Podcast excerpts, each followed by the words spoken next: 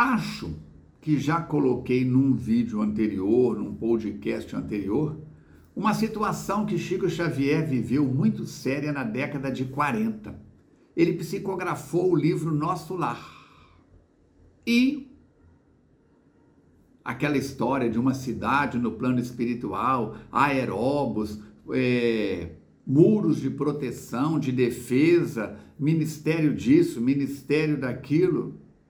Muitos espíritas, aqueles que eram coordenadores do movimento espírita do estado A, do estado B, da região C, da região D, amigos de Chico Xavier que trocavam correspondência com ele ou que o visitavam à época em Pedro Leopoldo, começaram a é, dar bronca nele. Chico, você não está regulando bem, não. Você não está bem acompanhado.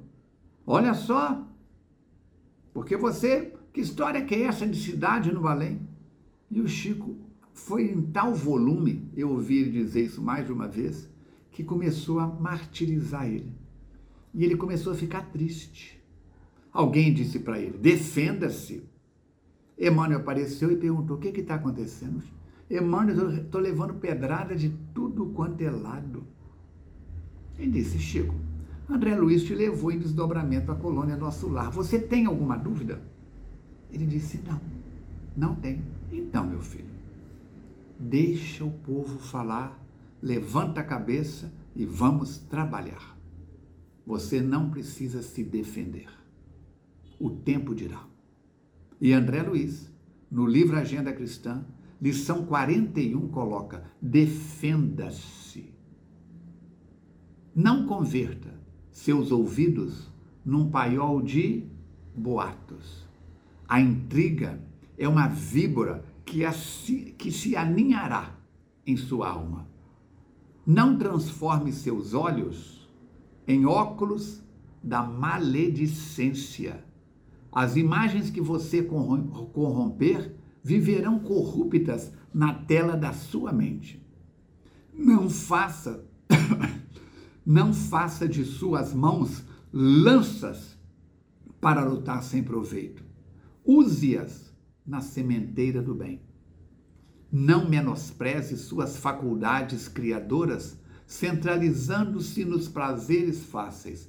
Você responderá pelo que fizer delas.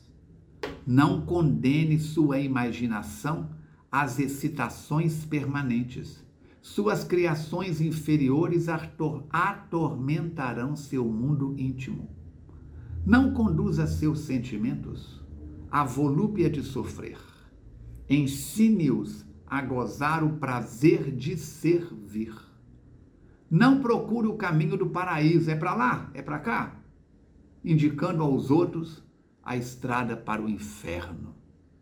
A senda para o céu será construída dentro de você mesmo. Eu tenho um vídeo depois você pode assistir no YouTube, que se chama, coloca lá, digita no YouTube, Armando Falcone, uma lenda indígena. E neste vídeo eu conto uma história tribal, a história dos dois lobos ou dos dois cães. Dentro de você existe um pedaço do céu. Mora seu melhor amigo. Tem um lobo ou dois lobos aí dentro. Dentro de você tem seu pior inimigo, que só quer te levar para o caminho da escuridão. E tem outro lobo. Como é que fica essa história? Vai assistir. Armando Falcone, uma lenda indígena. Nós precisamos de conhecer-nos, precisamos de autoconhecimento. Nas reuniões de entes queridos que acontecem na primeira terça-feira de cada mês, às 18 horas e 30 minutos, você pode assistir da sua casa, entra no youtube.com.br feacnet ou põe aí recursos, no plural, ponto, feac.org. Procura lá, reuniões. Você vai encontrar reunião de ente querido. Localiza, acha a playlist, você assiste a primeira parte, que é a parte em que eu explico alguma coisa sobre morte e desencarnação. Repito muitas coisas porque tem sempre gente nova chegando que não tem conhecimento nenhum de morte e espiritismo. E aí depois a segunda parte, que é quando as pessoas fazem perguntas, é só para quem está presente. Mas por que, que eu estou falando isso? Eu sempre digo, cada um de nós acordamos no mundo espiritual com os bolsos cheios ou vazios do padrão moral que vivemos na Terra e do autoconhecimento. Estude-se mais, seja seu melhor amigo e defenda-se da prática do inconveniente. Leon Denis, no livro Fronteiras, é, não, no livro Socialismo e Espiritismo, vai dizer: socialismo e espiritismo estão unidos por laços estreitos, visto que o primeiro oferece ao segundo o que lhe falta a mais. É interessante isso. O nosso Congresso Espírita, agora de maio, é todo em cima da obra de Leon Denis, O Problema do Ser, do Destino e da Dor. E Allan Kardec, no Evangelho segundo o Espiritismo, capítulo 20, item 4, que é a missão dos espíritas, vai dizer: Que importa as emboscadas que vos armem pelo caminho? Somente lobos caem em armadilhas para lobos, porquanto o pastor saberá defender suas ovelhas das fogueiras imoladoras.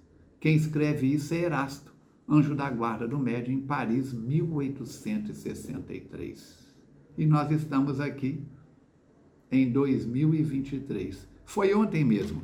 Um abraço, um beijo, até o nosso próximo encontro, se Deus quiser e Ele quer.